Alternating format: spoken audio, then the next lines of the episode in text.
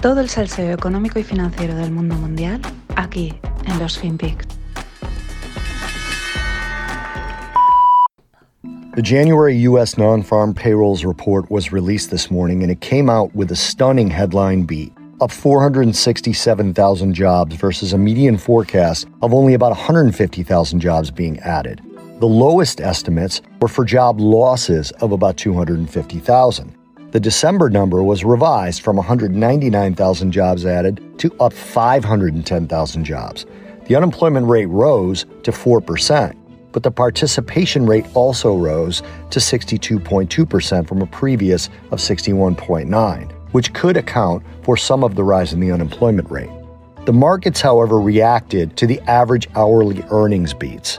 Year over year, wages are now up 5.7% versus a forecast of 5.2 and a previous of 4.7. Average hourly earnings month over month came in at up 7 tenths of a percent versus a forecast of up 5 tenths and a previous reading of 6 tenths. Hola, no financieros. Arrancamos semana. Como veis, datos de empleo americano que salieron el viernes pasado.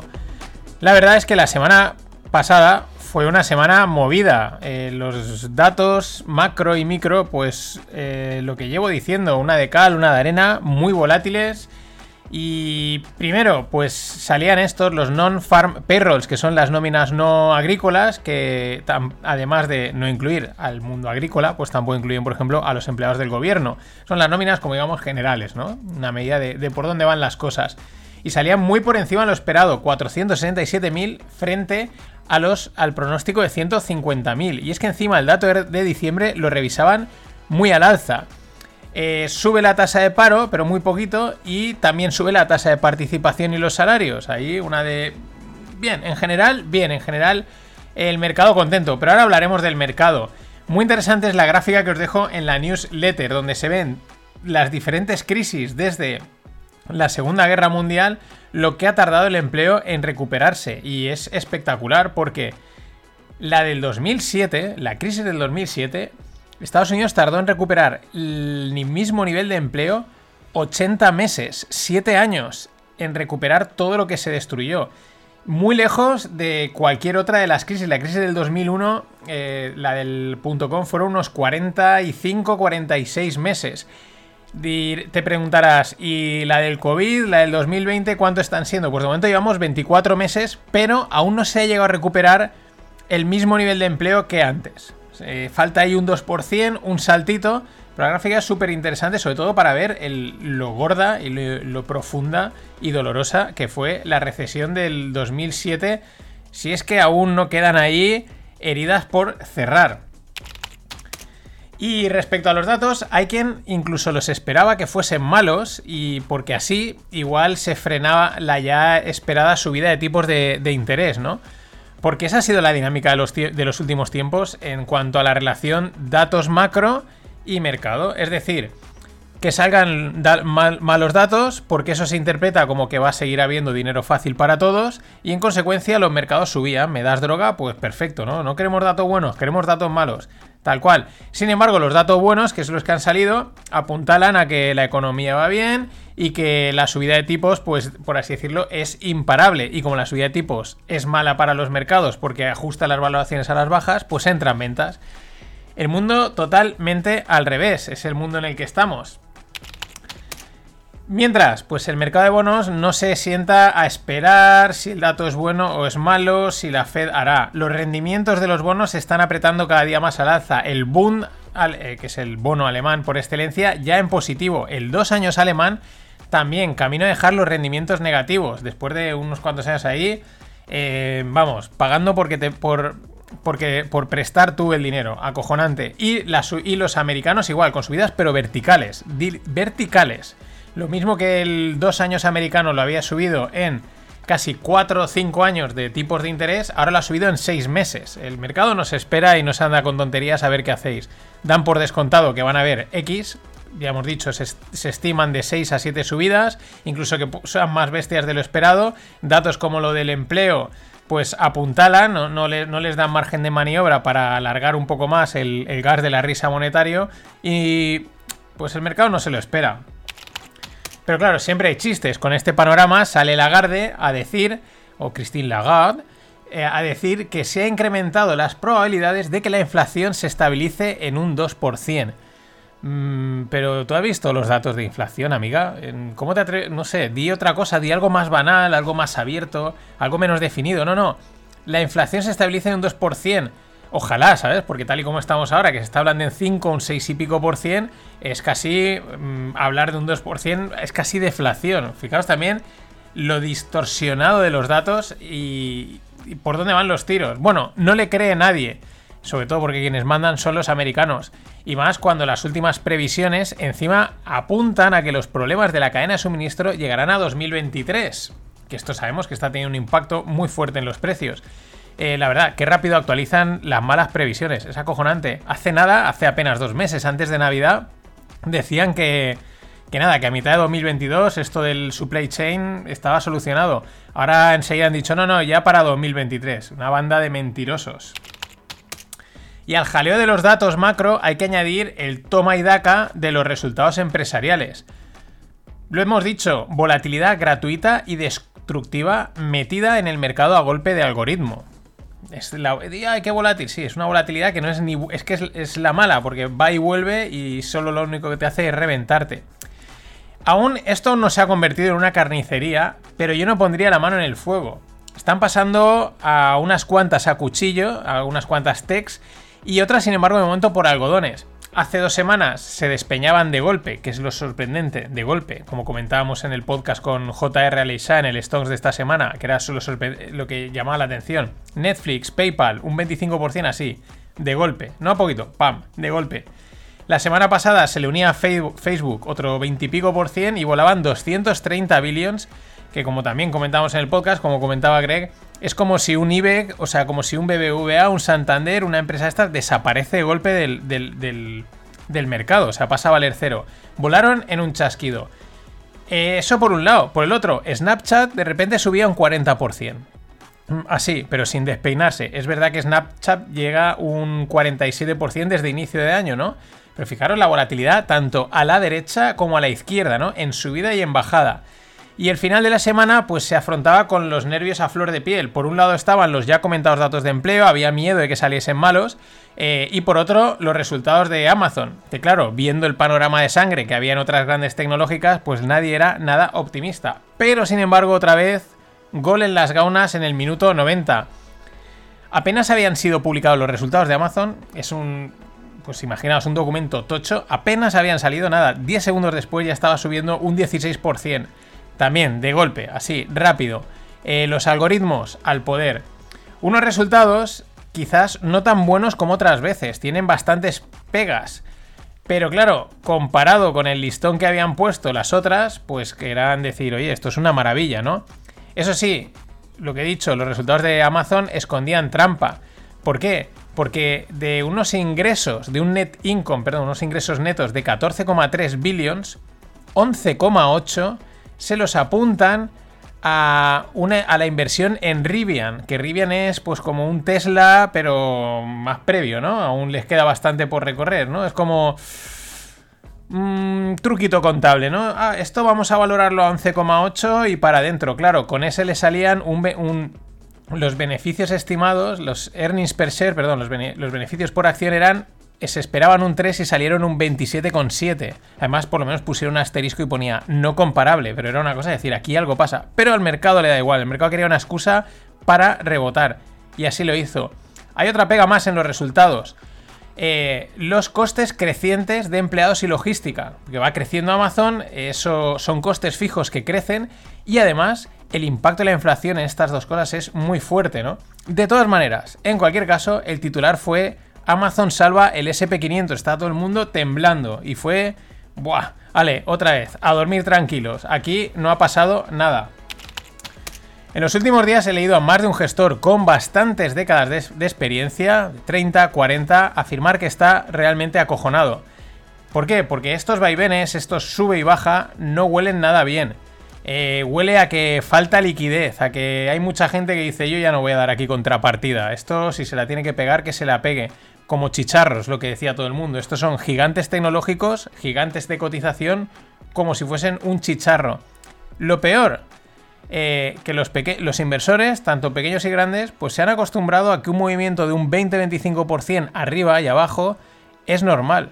Aquí la reina, la volatilidad, está acampando a sus anchas y ya sabemos que es la ficha más letal. Y hablemos de Peloton. Ya todo el mundo le llama las bicis con iPad. Y esto es malo, no, malísimo. Sobre todo desde el punto de vista de marketing. Es lo que no querría ningún director o responsable de marketing que, que tengan una asociación tan mala de tu marca. Pero se les está quedando bicis con iPad. Sin embargo, Peloton tiene pretendientes. Según el Wall Street Journal, Amazon estaría interesada en comprarla y según el Financial Times sería Nike también la que estaría haciendo números para adquirirla. Eh, al final, cualquier empresa a un precio de derribo pues puede tener su atractivo. A mí mm, me sabe mal por el de Volaba, que es la Peloton española. Es un gran tipo, es de esta gente que, oye, con dos huevos se tiran para adelante, pero esperemos que esto no se contagie, que no, no se traslade hasta aquí o sepan capear el temporal, porque ya sabemos que cuando Estados, cuando Estados Unidos estornuda, pues aquí mm, nos resfriamos.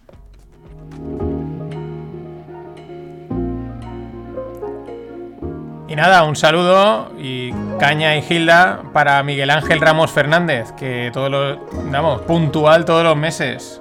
A tu salud. Vamos con Lotequi.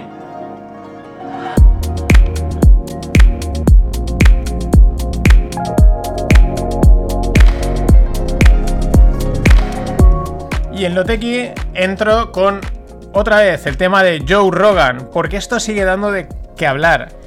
Bárbara Streisand se sumaba al boicot y de retirar su música. Y hay quien se preguntaba con bastante guasa, ah, pero que Bárbara Streisand tiene canciones propias.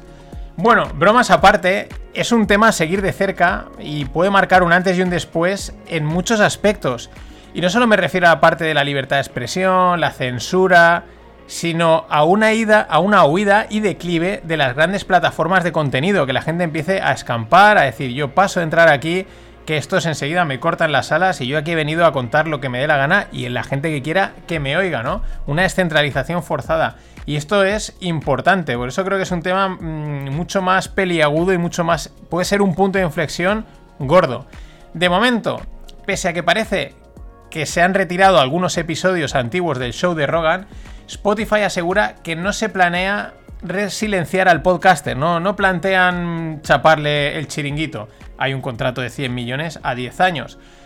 Lo que le está, a ver, lo que le está pasando a Joe Rogan no es nada nuevo. En otras épocas, pues un independiente que no se pliega al establishment y tiene un poder de difusión y de convocatoria enorme, pues lo normal era que acabase condenado a muerte bajo falsas acusaciones. Aquí hoy en día eso no va a pasar, pero es lo que pasa, es lo que sucede.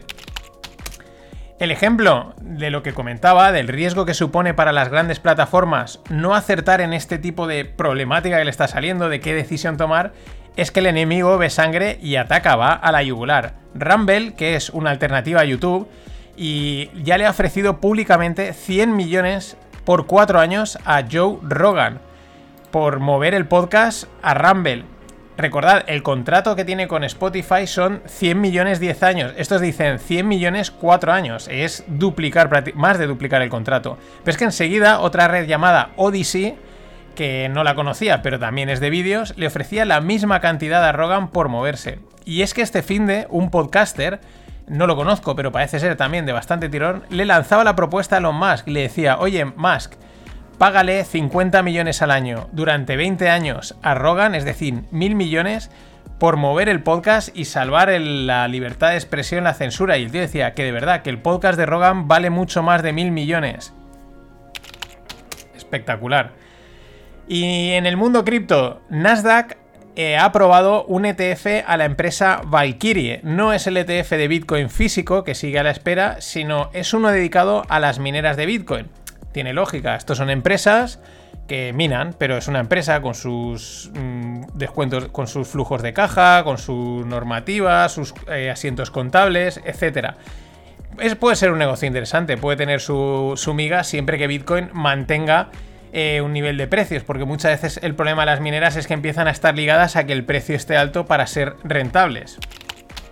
Y ojo a esta noticia, según un informe de la ONU que publica la BBC, es decir, fuentes cuanto menos mm, algo creíbles, el programa de misiles de Corea del Norte habría sido financiado a través de, de criptos robadas.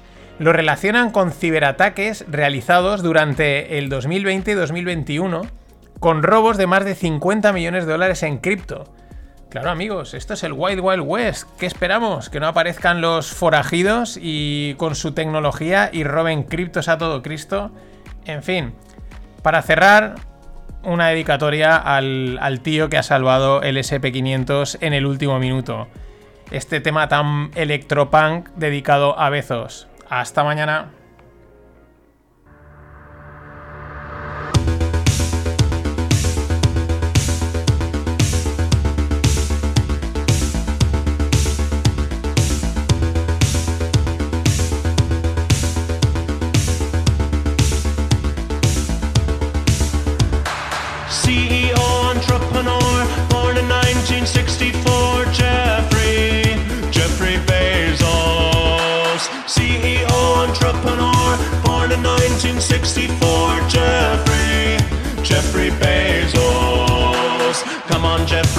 can do it. Pave the way, put your back into it. Tell us why, show us how. Look at where you came from, look at you now. Zuckerberg and Gates and Buffett, amateurs can fucking suck it. Fuck their wives, drink their blood. Come on, Jeff, get 'em!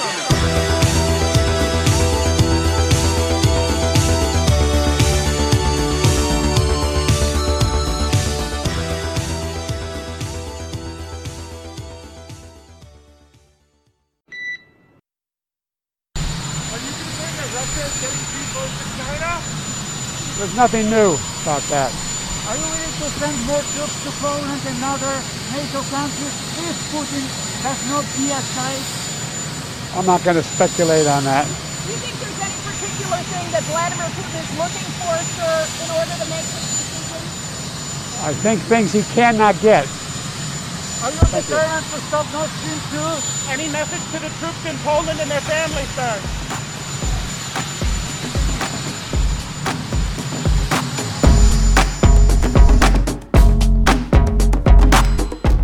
Hola no financieros, aquí tenéis el sonido del helicóptero. Y igual lo habéis detectado, es Joe Biden. No lo he puesto por las declaraciones, sino porque me he dado cuenta de una cosa con, este, con esta escena que hemos visto en Biden varias veces, vimos con Trump. Y es que los americanos son unos genios del marketing y las ventas. Es que es algo innato en ellos. Si conocéis alguno, la forma de hablar, la forma de expresarse, lo tienen muy metido, ¿no?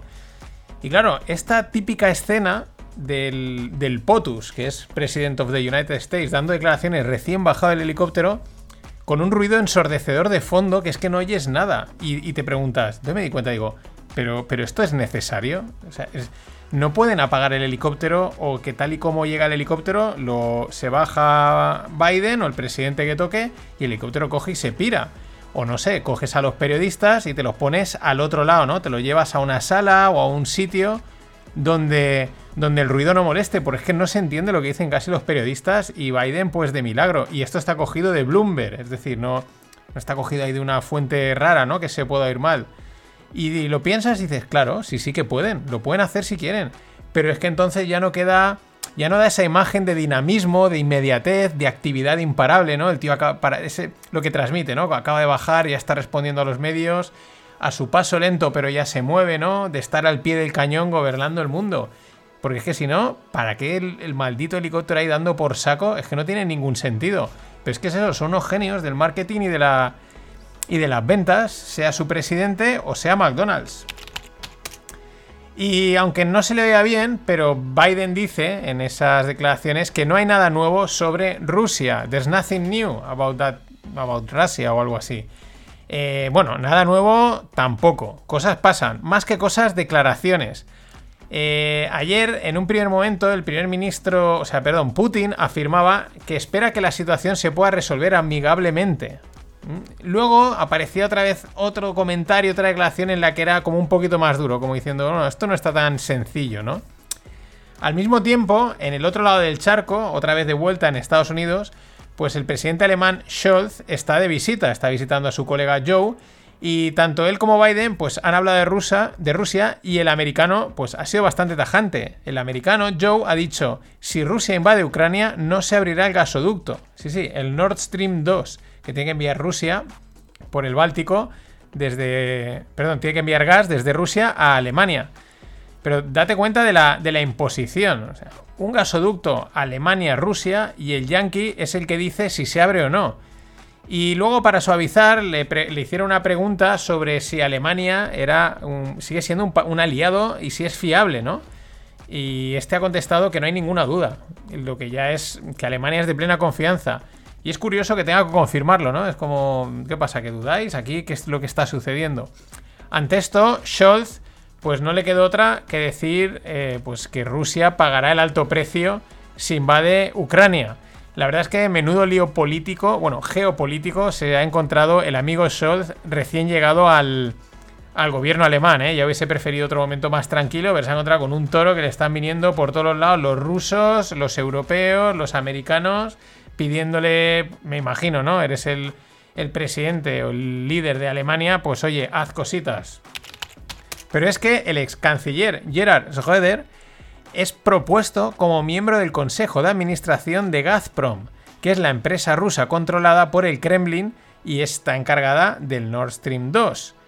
Mm, buen movimiento ruso, ¿eh? Para acercar posturas, sus esferas de influencia. Aquí cada uno está jugando eh, sus, bazas. Uno se reúne en Estados Unidos con Scholz para acercar posturas o estas cosas que hacen, pero al mismo tiempo los otros dicen, pues vamos a fichar al ex canciller Schröder porque así vamos metiendo por aquí mano.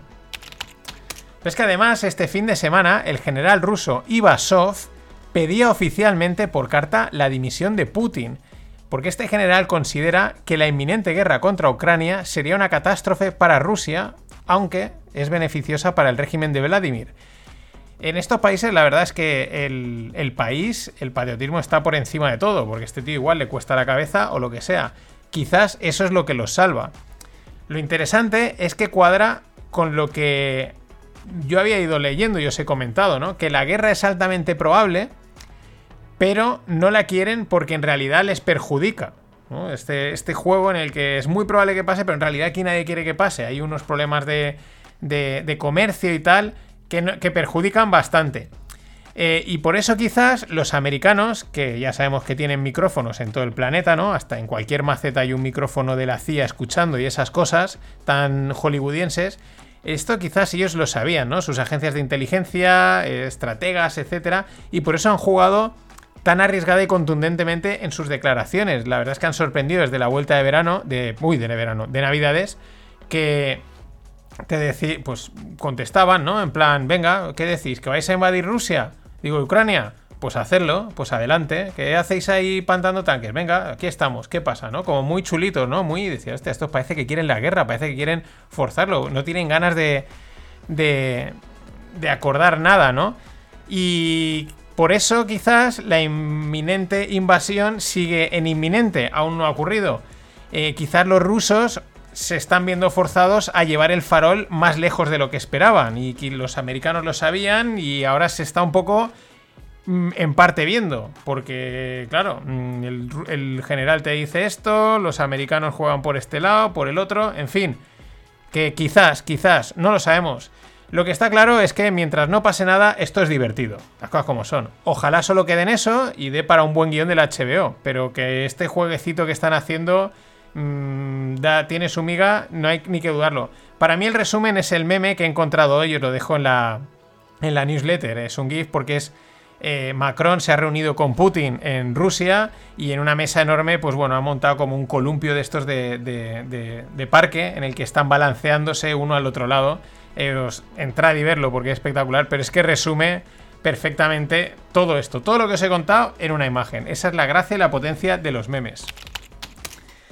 Y seguimos con Rusia, pero ahora incorporamos a China. Llegan al mayor acuerdo de gas en euros, no en dólares. Se cifra en unos 70-80 billions. Algunos analistas apuntan a que esta sería la razón por la que los americanos están tan en contra del Nord Stream 2. ¿Eh? Fíjate, Rusia y China haciendo un acuerdo en euros. En teoría la moneda global es el dólar. Tiene sentido si lo pensamos, así nosotros, así, desde nuestro. Pues bueno, desde aquí, desde Españita. Eh, claro, tiene su sentido, ¿no? Utilizar Europa y su moneda como un terreno neutral. Ni yuanes ni rublos. Porque claro, el chino diría, no, en yuanes. Y el, el Putin, que tonto no es, dirá, ¿cómo en yuanes? En rublos. Y otro, no, pues en rublos. Pues no, pues en yuanes, en yuanes, en rublos, en dólares. No, en dólares no, que es Biden y es nuestro enemigo. Pues mira, en euros, venga, vamos con ellos el jueguecito en el que se ha convertido Europa. Eh, con un presidente nuevo como es eh, de Alemania, como es Scholz, que está aún viendo, yo creo que a ver mm, dónde se instala eh, y pegándole por todos los lados. Y bueno, ya no hablamos del Banco Central Europeo y esta gente, pues esto ya ni se enteran. Están con, su, con la inflación arriba, abajo, inflación arriba, abajo y poco más. Pero, ojo. Pero es que al mismo tiempo China levanta las sanciones de importación de trigo de Rusia. Estos dicen que la restricción era por motivos fitosanitarios, pero bueno, esto pues ellos si lo quieren decir que lo digan, no le vamos a decir que no, pero que no nos lo creemos, que era por las razones de estas, de las que sean, ¿no? De sus movidas geopolíticas. Pero, qué casualidad, ¿no? Todo casi al mismo tiempo. Y es que no solo el 40% del gas europeo viene de Ucrania, Rusia y Bielorrusia, es que también son exportadores clave estos tres países de fertilizantes y de granos como el trigo, el maíz, el aceite o harina de colza y el girasol. La verdad es que la, de todo este panorama, la aparente posición de debilidad de los americanos la están intentando aprovechar chinos y rusos, aunque a la larga no me extrañaría que estos dos acabasen mal, porque es lo que suele pasar, ¿no? Nos rejuntamos, pero luego al final acabamos a leches porque también cada uno quiere su cuota de poder. Para cerrar esta parte, y así cierro el cuadrado, Vuelvo con Alemania. El gobierno de Berlín califica a China como rival sistemático. Todo por la evidente dependencia logística industrial del, del, país asiático, ¿no? Esto es algo que nos hemos dado cuenta todo el mundo con la pandemia. Era evidente ya antes, ¿no? Pero tiene que pasar un problema para que todo el mundo diga, ah, es que fíjate lo que sucede. Y en base a esto, pues están replanteando, eh, pues reposicionar su estrategia, reducir tal dependencia. También esto tiene mucho que ver con el cambio de gobierno. Merkel no era tan partidaria de este tipo de, movimiento y la nueva coalición pues quieren pues eso, hacer cosas distintas y, y ahí están. China es un rival sistemático de Alemania, acojonante. Con la pandemia y algunos cambios de gobierno parece que las piezas del puzzle global pues están descolocadas y hay que reposicionarlas. Como diría alguno, what a time to be alive. O no.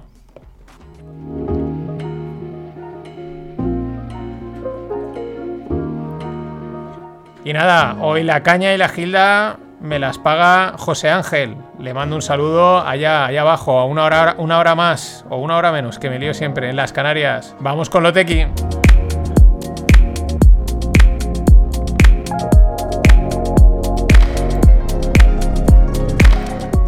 Que no, que no, que es una hora menos. Eh, sí que debe de estar mal la cadena de suministro, para que Forbes lance eh, la portada que os dejo también en la newsletter, ¿no? Es la, foto de un tipo llamado Brian Petersen y dicen, ¿puede este tío eh, solucionar la cadena de suministro? Y digo que sí que debe estar mal porque esa frase en la portada da a entender que lo de la cadena de suministro es un pifostio que no lo va a solucionar nadie, ¿no? Es como ya nos agarramos a este clavo ardiendo que es este tío que ha montado una startup que lo está petando, ¿no?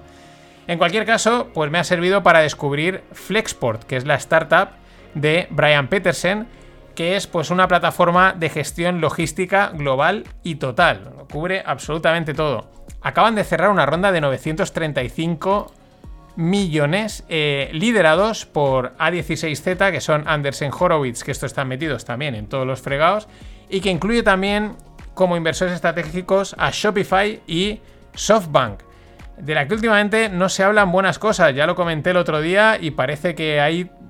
Hablan de que hay más, mucho más bluff y puede ser un castañazo en bolsa importante. Pero bueno, cuando pase lo contaremos. Flexport tiene 8 años de vida y ya es el séptimo mayor comprador de espacio de carga para rutas transpacíficas. Pero es que no le faltan detractores, porque los hay que dudan y creen que la mitad de lo que se vende de esta startup eh, es humo. Aunque las cosas como son, esto ya no nos sorprende, tanto que lo esté petando como que sea humo, porque ya se ha visto de todo. Hemos visto cosas como Teranos y cosas como, pues, mmm, yo qué sé. No me viene ninguna ahora a la mente, pero cualquiera que os pueda sonar de éxito. La verdad es que la portada es llamativa, me parece llamativa por todo, porque es de repente una startup puesta ahí, la solución de la cadena de suministro. No sé, hay que generar contenido. Y hablando de mega rondas, Sequoia, que es otro de los grandes fondos o más conocidos de, de, allí de Silicon Valley, lidera una ronda de 450 millones en Polygon, apostando por la web 3. Polygon es una red blockchain, así resumiendo, que sirve como capa de soporte a Ethereum, con vistas a hacerlo más escalable. Esta Polygon ha sido, junto con Solana, una de las nuevas y prometedoras estrellas en el panorama cripto del año 2021. El tema, pues que la necesidad de escalar Ethereum, eh, que cada vez está más congestionado, ha llevado a que surjan competidoras, como pueden ser Solana, o protocolos de capa 2, como puede ser Polygon. Y por último, en el año 2016 se produjo un hackeo y robo al exchange Bitfinex, muy, muy, muy, muy, muy relacionado este exchange con Tether. Sí, sí, es que Tether está en todos los lados. Bueno, nada más y nada menos que desaparecieron 120.000 bitcoins. Los federales americanos pues acaban de arrestar a dos tipos en relación con este hackeo y han confiscado parte del motín. El valor actual de esos bitcoins confiscados en posesión del Departamento de, eh, Justicia americano es de 3,6 billions. Eh, solo por la reacción de la turba fanática de Bitcoin, tengo claro que la noticia no es buena. Eh, enseguida han salido a decir que cualquier cosa para quitarle hierro al asunto y que bueno, que es que esos bitcoins realmente están perdidos, no tienen acceso a ellos, bla, bla, bla. Este tipo de reacción tan visceral, instantánea, eh, pues bueno, mmm, suele ser una confirmación de que no es una buena noticia para el panorama Bitcoin. ¿Por qué no es? Pues porque al final los americanos tienen un buen taco de bitcoins para ir al mercado y soltar papel, como se suele decir, si, les, si quisiesen. O un poquito más de, de centralización, aunque hay 21 millones de Bitcoin, pero oye, 120.000 ya es una cantidad interesante. Veremos en qué queda. Nada más. Hasta mañana. ¡Que invierta su puta madre! Today, up to 75% of all emerging diseases come from animals. And as we are cutting down forests and destroying habitats, we are creating the ideal conditions for diseases to spill over from one animal to another and then to us. And we can no longer separate the health crisis from the ecological crisis, and we cannot separate, separate the ecological crisis from the climate crisis. It's all interlinked in many ways. And during this pandemic, we have seen what we can achieve when we put resources into science. Vaccines were developed in record time. But so far, on average, one in four people in high-income countries have received a coronavirus vaccine, compared with just one in over 500 in low and middle-income countries. And the international community, governments and vaccine developers must step up their game and address the tragedy that is vaccine. Hola no financieros, aquí tenéis a nuestra amiga y queridísima Greta Thunberg, Vinagreta Thunberg. Siempre está enfadada, hoy está como menos enfadada, está más calmada. Pero aquí, si veis el vídeo, pues está, mmm, vamos, está leyendo literalmente un discurso que pinta que le habrá escrito pues el World Economic Forum de Klaus Schwab. Eh, esta gente ya no sabe cómo prolongar el relato de la emergencia climática, ¿no? Es como corre, conéctalo con la pandemia y mete una de deforestación en el discurso, que, que no se olvide la deforestación y, queda muy bien, ¿no? Porque es algo como también muy difuso. No digo que no haya deforestación, pero hay que jugar siempre con, con esos problemas difusos, ambiguos, mmm, poco palpables, ¿no? Pero que generan conciencia, ¿no? Conciencia social o conciencia ambiental, ¿no?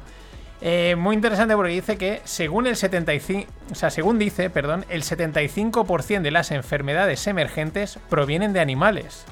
Claro, la clave, la, la, preguntita tiene, o la frase tiene su detalle, porque a esta sentencia tan catastrofista, la pregunta es: ¿cuántas enfermedades emergentes hay al año? Porque claro, así suena a muchas, pero ¿tantas hay? ¿Tantas surgen? ¿Tantas saltan de personas a. de animales a personas? son animales salvajes o son animales domésticos, porque hay unas grandes diferencias. Pero que la emergencia climática, vírica, pandémica, en fin, todas las emergencias posibles no paren. La pregunta de cuántas enfermedades emergen cada año no hace falta que me la conteste Greta porque ya os lo digo yo, muchas, muchísimas. Y más enfermedades que vendrán, un montón, ya veréis, hay que estar preparadísimos. Ese es el discurso.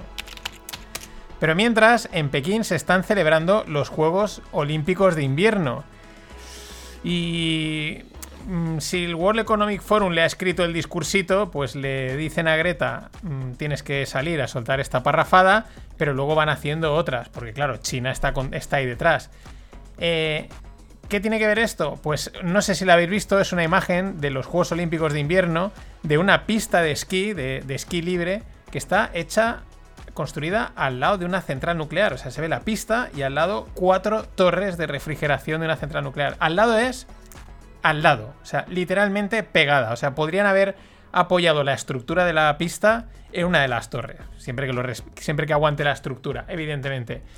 Mm, me recuerda a lo que comentaba ayer sobre el helicóptero del, del POTUS, del presidente of the United States que no había otro sitio para poner la pista, eh, que no se podía poner más pegada las torres de refrigeración. Eh, claro, claro que se podía.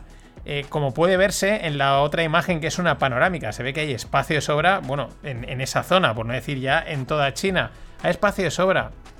Entonces, ¿por qué? Es que, esta, ¿qué nos quieren decir con esta imagen? O sea, ¿por qué metes una pista ahí? ¿Tan necesario era?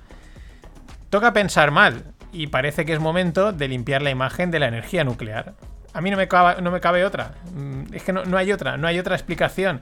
Y para eso nada mejor que los Juegos Olímpicos y el deporte, que no hay nada mejor. Si es que son perfectos para limpiar imágenes. Nada, nucleares y verdes es lo que somos. Ya lo ha hecho la Unión Europea, ¿no? La energía nuclear ahora es verde.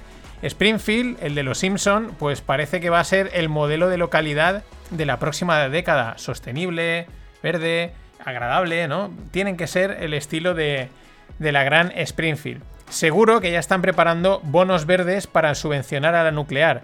Y con las subvenciones siempre hay negocio para el más listo.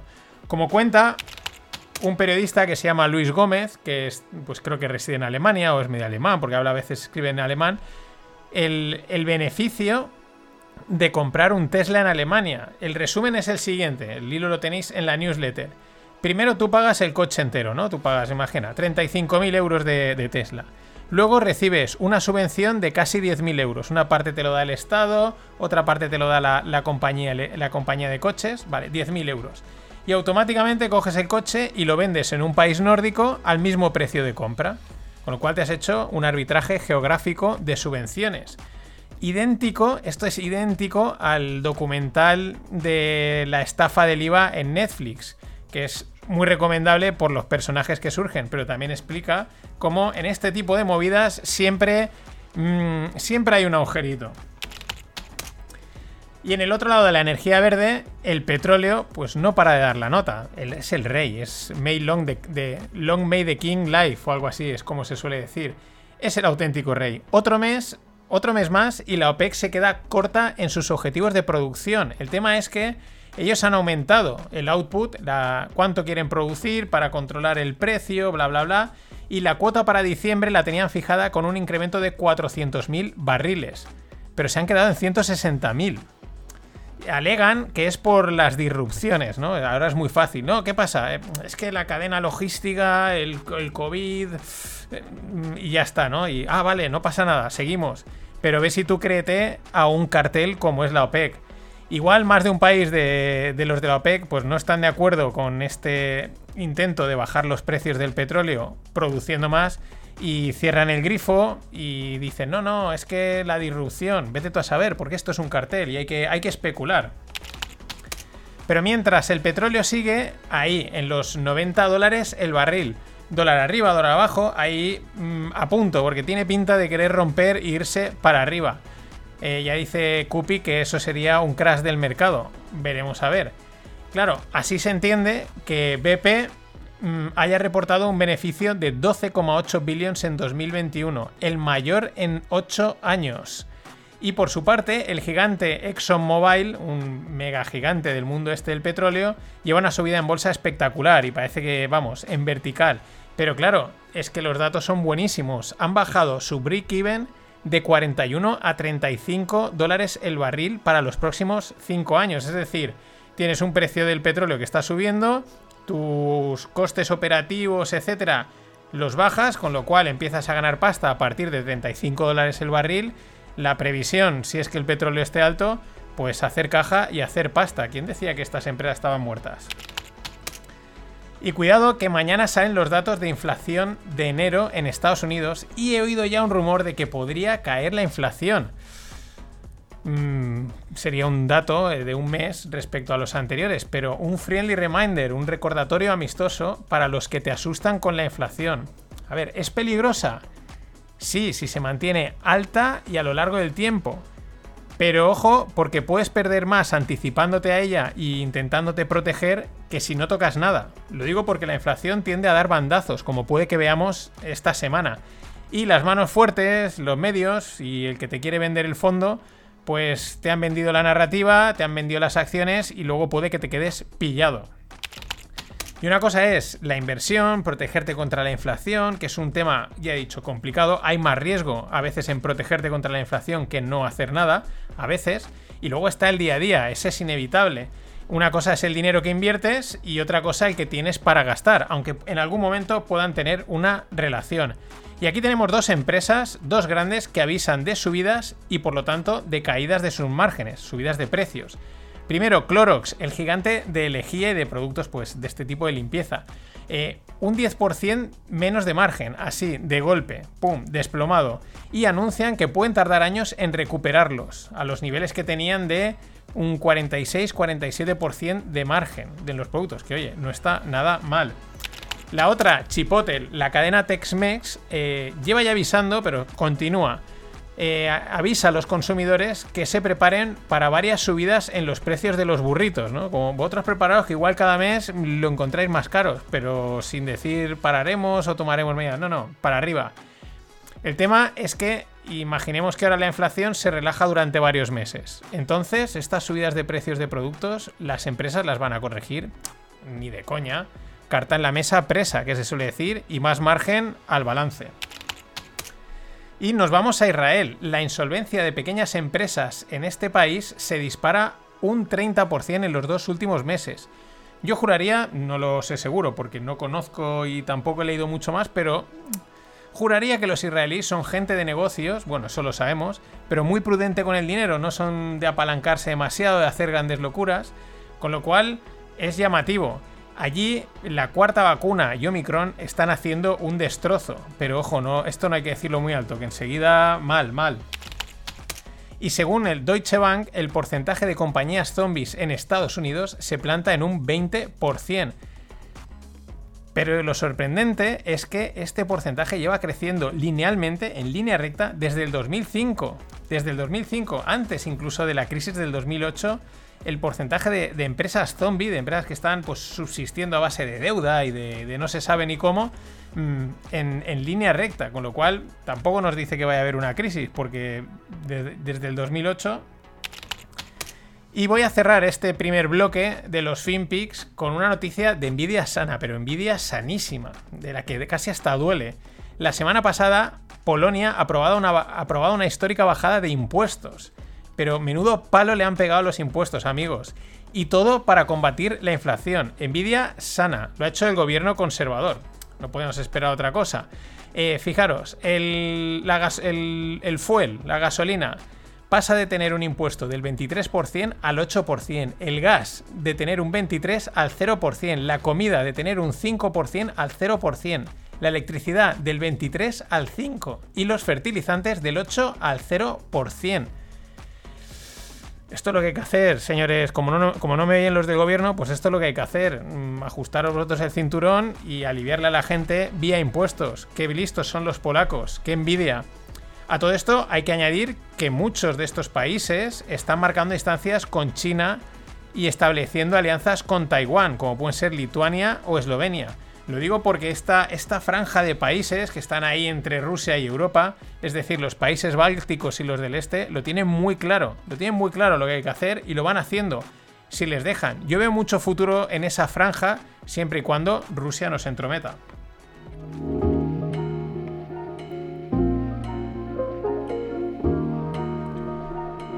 Y nada, acordaros que el curso opciones está ahí y podéis compartir el podcast, suscribiros a la newsletter, darle vidilla, que también ayuda mucho. Vamos con lo tequi.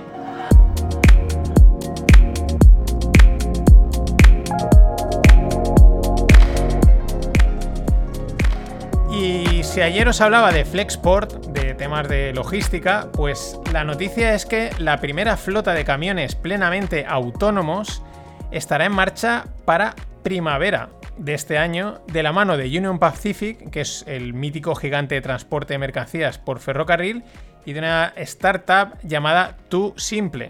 Tu Simple, Tu Simple.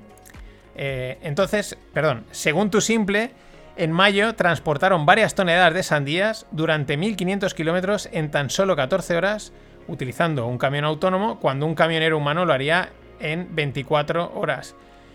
La verdad es que mmm, no sé por. Vamos a darle un toque de la guasa, ¿no? No sé por qué eligieron las sandías. Tú imagínate que el camión tiene un accidente y todas las sandías que se rompen de color rojo, desperdigadas por el. Puede ser una imagen muy mala. Haber cogido otro tipo de producto de patitos, ¿no? Pues más divertido, una cosa así, ¿no? No, sandías, ¿no? Que si tiene un accidente, menuda imagen das a los medios.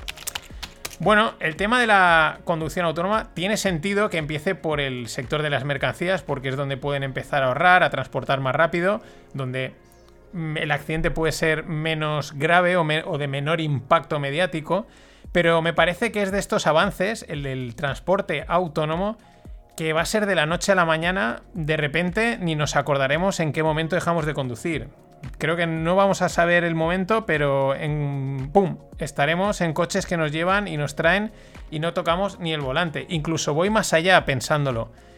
Quizás en un futuro, y por motivos de seguridad vial, eh, quizás llegue a estar prohibido conducir, te lo prohíban, salvo en un circuito cerrado, o incluso las compañías de seguros ni te aseguren eh, un, un coche de conducción manual porque es una auténtica temeridad.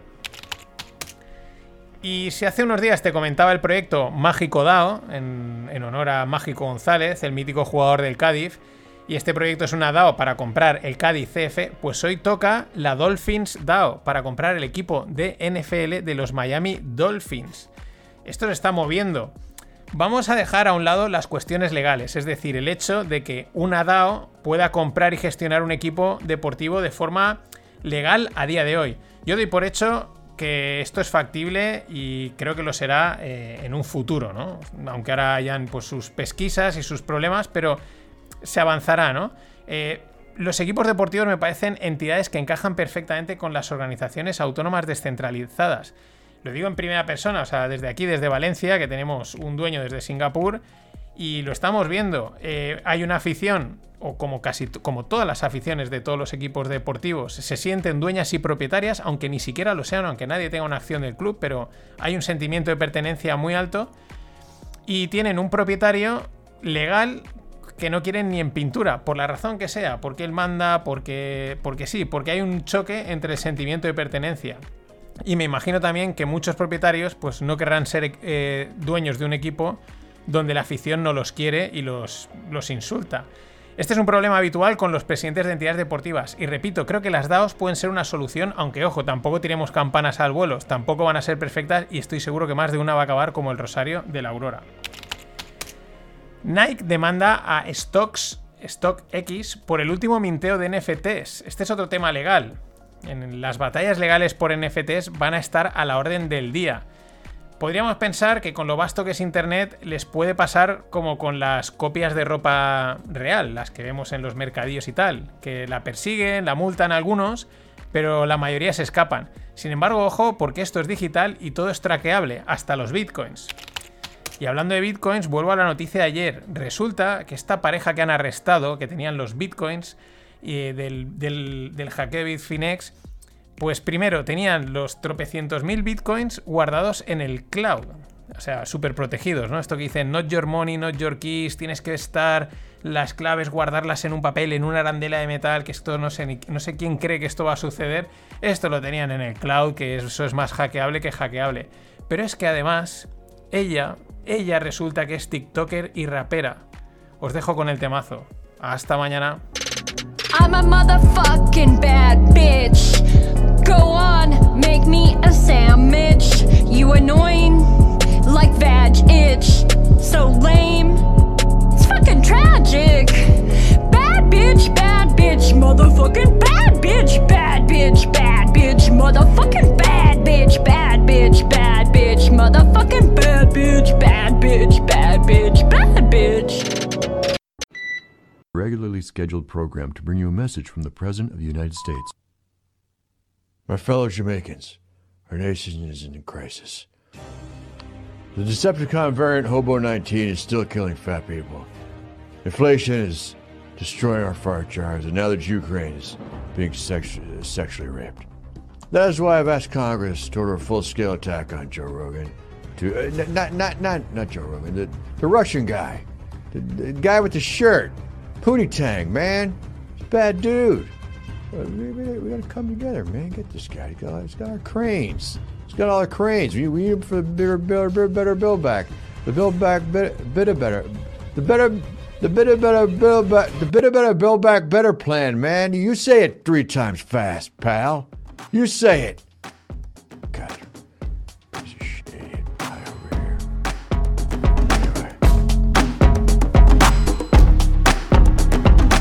Hola no financieros, aquí tenéis al falso Biden, esto es un fake de Kyle, Kyle Dunnigan, que es un tío que en Instagram pues hace el típico montaje, ¿no? En el que coge la imagen de una persona famosa, él pone su boca, ¿no? Y hace este tipo de fakes, de montajes.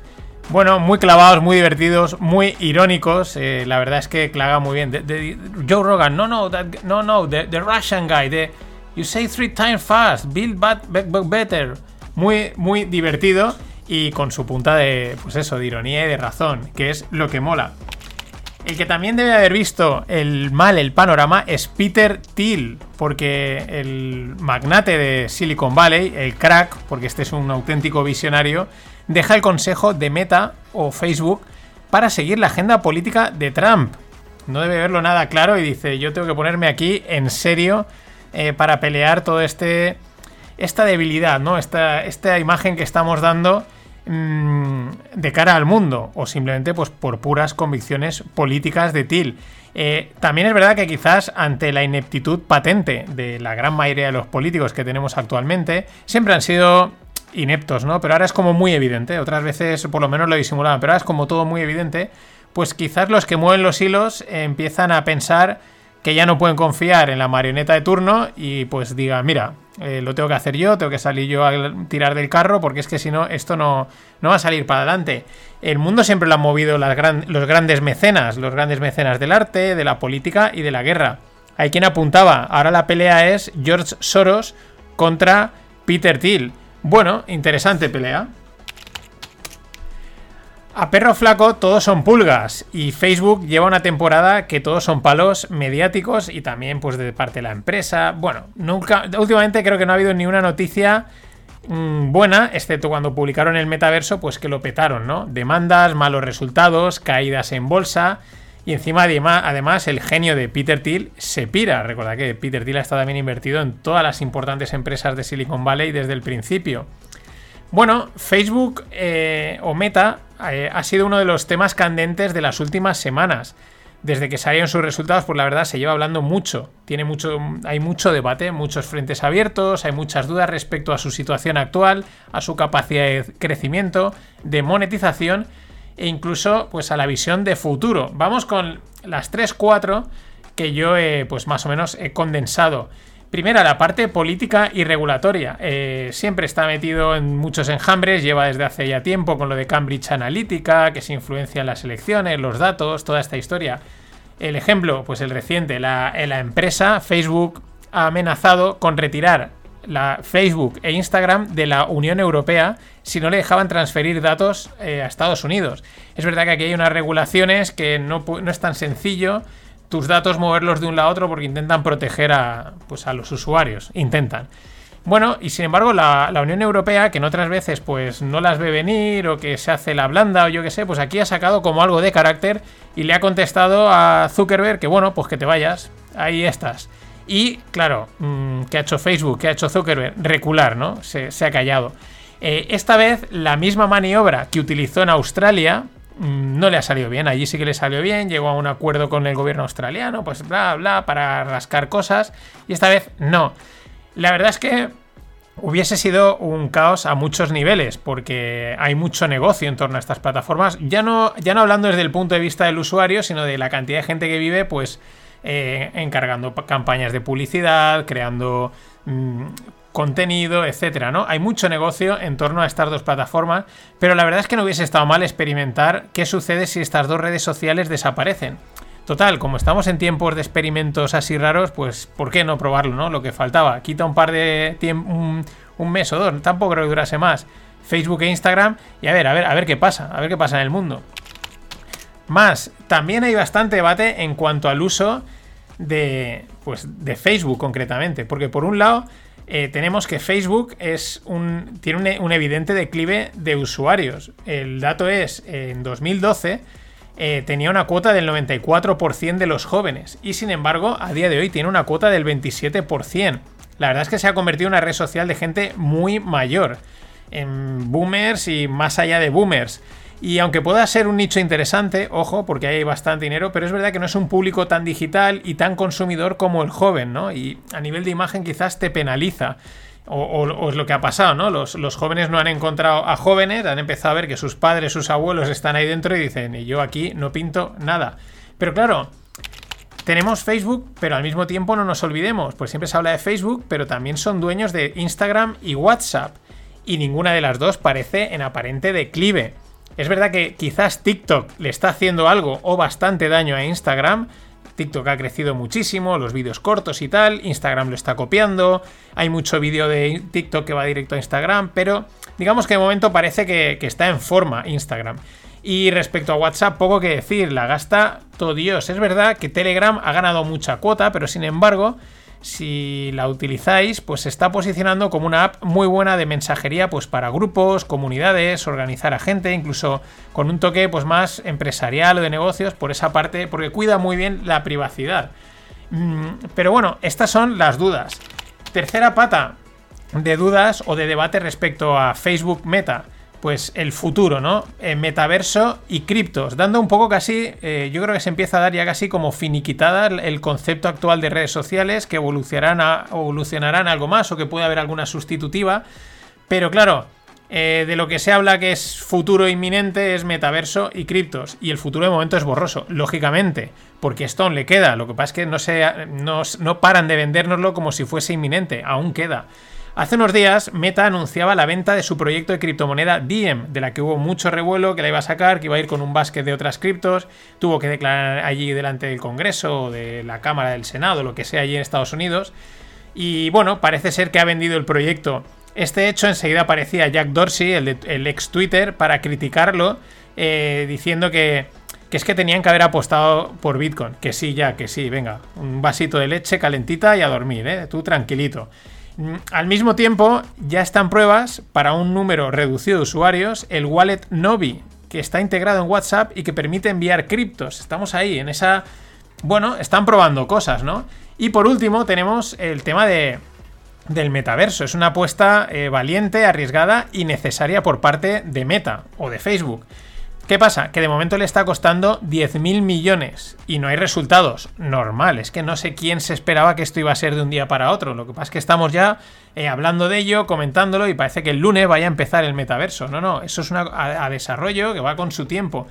Y veremos a dónde llega esto del metaverso, en qué formato y quién o quiénes lo acaban explotando. O si es súper descentralizado o hay una única empresa que es la que lo crea todo. Pero vamos, que Facebook Meta tiene que jugársela esta carta, porque no parece que le quede otra. Y esta noticia me la pasaba un oyente, em, gracias Joaquín, eh, porque está, es interesante. BlackBerry vende patentes de móvil y mensajería por 600 millones de dólares. Uno dirá, BlackBerry, estabas hablando de Facebook de viejos y ya BlackBerry, ¿qué es? Bueno, varias cosas a destacar de, de esta noticia. Primero, pese a estar en las lonas, porque BlackBerry está en las lonas comparado con lo que era, eh, la verdad es que si tienes o tenías un producto barra servicio bueno, siempre queda algo, siempre se pueden rascar unos últimos euros. 600 millones eh, son mucho para nosotros, migajas para estas empresas, pero oye, ahí que han rascado. Segundo detalle, la compradora es una empresa que se llama Catapult y parece ser que es una compañía de la propia BlackBerry que ellos mismos describen como un vehículo especial formado para adquirir las patentes de BlackBerry. Eh, claro, esto es mm, lo mismo que antes. La traducción, siempre puedes encontrar una treta financiera para tener un último balón de oxígeno, porque eh, estos de Catapult es como que han pedido un crédito, una parte va a ir directo ya a BlackBerry, la otra parte queda para monetizar, en fin, jugadas financieras que no falten. Mm, bueno, BlackBerry se enchufa 600 millones y a, a, seguir respirando. Y ya Catapult ya se apañará de ver cómo rentabiliza esas patentes. Lo que pinta es que BlackBerry, pues directamente parece que ya renuncia definitivamente al tema móvil después de haber dado licencias a empresas como TCL. Y lo que parece es que su actual apuesta está en el entorno de los coches. En el infotainment de estos. Infotainment, información y entretenimiento. Porque claro, como no vamos a conducir, pues algo habrá que hacer mientras. Y resulta que su sistema operativo, el QNX, eh, que siempre ha tenido muy buenas valoraciones y fiabilidad, de hecho lo usaban y creo que lo siguen usando las centrales nucleares, eh, pues este sistema está siendo el elegido por los fabricantes de coches. Así que quizás aún este pueda ser ya su última, ¿no? La, la última jugada, la última bola.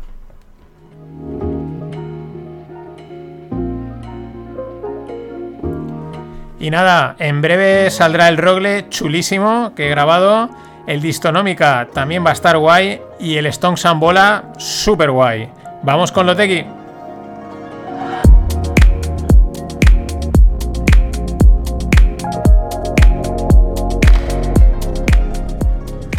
Y en el mundo startup o en ese camino, ¿no? Que muchas veces es startup o no, una empresa de estas tecnológicas de las que hace un año o hace dos, que es cuando salieron a cotizar, pues se habló muchísimo, ¡buah! Super puntera, tal, y es verdad, pero ojo porque hay un lado oscuro muy perturbador, el caso de Roblox. Eh, Roblox es una plataforma para que los adolescentes jueguen online, eh, mm, en la que se pueden pues, construir, desarrollar cosas y, bueno, este tipo de plataformas mm, muy versátiles. Pero ¿qué sucede? Que se ha, se ha convertido en una plataforma líder de pedófilos, tal cual. Pero es que lo peor es que no son solo mm, pedófilos externos montando salas y habitaciones dudosas, ¿no? Porque ya digo, se pueden construir diferentes cosas. Es que varios empleados de la empresa han tenido comportamientos dudosos. El ex social media manager gestionaba una web pornográfica al mismo tiempo que trabajaba en Roblox y varios developers fueron despedidos por pedofilia. Además, la cuenta de Twitter de la empresa en varias ocasiones ha retuiteado contenido pedófilo.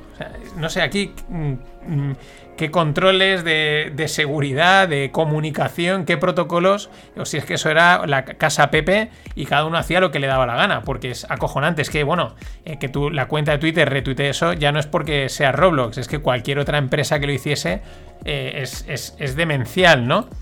Eh, además de esto, la lista de casos de pedofilia relacionados con Roblox continúa y la empresa ha tenido que cerrar foros y diversos servicios en previsión de un mal uso. Este podría ser un caso de un gran producto, porque lo es, que puede estar arruinado por el público sensible, por no controlar esta cosa que, ah, no pasa nada ahí, oh, cuidado. Me recuerda mucho a una situación idéntica que reflejaban en la gran serie Silicon Valley. No sé si, si te acordarás que hay un momento que hay una aplicación que sirve para valorar los hot dogs, ¿no? Le hacían una foto al hot dog y según eso te decía, pues es de este tipo, es no sé qué. Pero empezaba a identificarlos con penes, ¿no? Y en vez de sacar el hot dog te sacaba un pene. Y sin embargo, porque esto ya es la ficción, eh, pese a, eh, digamos, estar muerta la aplicación, de repente le descubren que tiene un uso para detectar casos de fotos explícitas en aplicaciones de niños y jóvenes, ¿no? Como, como esa medida de seguridad que quizás a Roblox le hubiese venido bastante bien. Y bueno, ha salido el dato de inflación en Estados Unidos de correspondiente a este mes, el year over year, y ha salido en máximos de décadas. Nada más y nada menos que un 7,5%. Se preveía, se hablaba algún rumor de que quizás caía, pero nada, 7,5%. Y claro, ¿qué ha hecho el activo que te protege contra inflación? ¿Qué es lo que ha hecho? Caer. Sí, sí, Bitcoin caía con la publicación del dato de inflación. Esto los no financieros lo sabíamos. Otra narrativa de Bitcoin, la enésima, que salta por los aires reiteradamente. Porque esto ya había pasado, esto ya pasando desde 2018. En ciertos momentos esto se veía. Pero la fuerza de la narrativa, ¿no? Porque claro, hay que venderlo, hay que venderlo. El tema es lo de siempre, el mercado es impasible ante las creencias. Y como no tengan verdadero fundamento, coge y las pasa a cuchillo, las destroza sin piedad. Es que es muy sintomático. La B de Bitcoin es, a día de hoy es de beta asset, es decir, de un activo súper correlacionado con las stocks. Sin embargo, los bitcoiners siempre encuentran un clavo al que agarrarse, aunque este queme como los demonios. Resulta que hace apenas una semana Rusia anunciaba la prohibición y restricción de las criptomonedas y ahora rectifica y se mueve para reconocerlas como monedas. Una de aquí y ahora cambio. La verdad, mira que mola lo de lo cripto y que yo creo que va a abrir las finanzas de una forma que ni imaginamos. Va, vamos, le va a dar una vuelta a todo el mundo financiero y de transacciones de lo que sea. Pero recordemos que esto iba del individuo soberano, de romper con los estados, con las élites, vas a ser tu banco, etc. Y ahora todos están aplaudiendo a Rusia, es decir, a Putin. ¿Mm? ¿Por qué? Porque simplemente eh, está apoyando Bitcoin o parece que va a apoyar Bitcoin, aunque dicen, unos han dicho Bitcoin y otros en las noticias pone criptomoneda. Por esto es que igual ellos sacan su propia cripto. Vete tú a saber. Pero que nadie ve que este movimiento puede estar relacionado con lo de Ucrania que puede ser otra manera de batallar a los americanos, de decir, pues sí, pues ahora voy a respaldar a esto, que sé que os hace daño. Eh, pero es que todo esto da igual, porque lo que importa es el precio y la adopción. Cuesten los principios que cueste. Hay días que el movimiento actual cripto lo veo más muerto que muerto. No así la tecnología, digo, todo este rollete que se mueve. Y otro ejemplo es Sam, Bankman Fried, el cofundador del exchange FTX, uno de los más grandes, este chaval de 30 años, billionaire, pelito rizado y un adorado criptoemprendedor que emprende desde las Bahamas. Bueno, pues Sam mm, debe de estar viéndole las orejas al lobo de la justicia americana, porque aboga y urge a una mayor y más clara regulación del sector afirma que el 95% de las transacciones son offshore y que eso debe de controlarse. Esto te lo dice un tipo cuya empresa está afincada en un paraíso fiscal. Es que tela. A ver, señores idealistas, esto ya mm, dejó tiempo de ser idealismo y esto ya va de enriquecerse o mejor de conservar la riqueza generada de la nada, porque esta gente lo ha generado, no, no es de cero, han generado la riqueza de la nada, desde el offshore y desde el 95% de las transacciones que no se sabe ni, ni cómo se generan. Ni individuo soberano ni leches. Las ratas son las primeras en abandonar el barco y el Estado americano me parece que se frota las manos. En fin, pasad buen fin de. Hasta el lunes. Ladies and gentlemen, the weekend.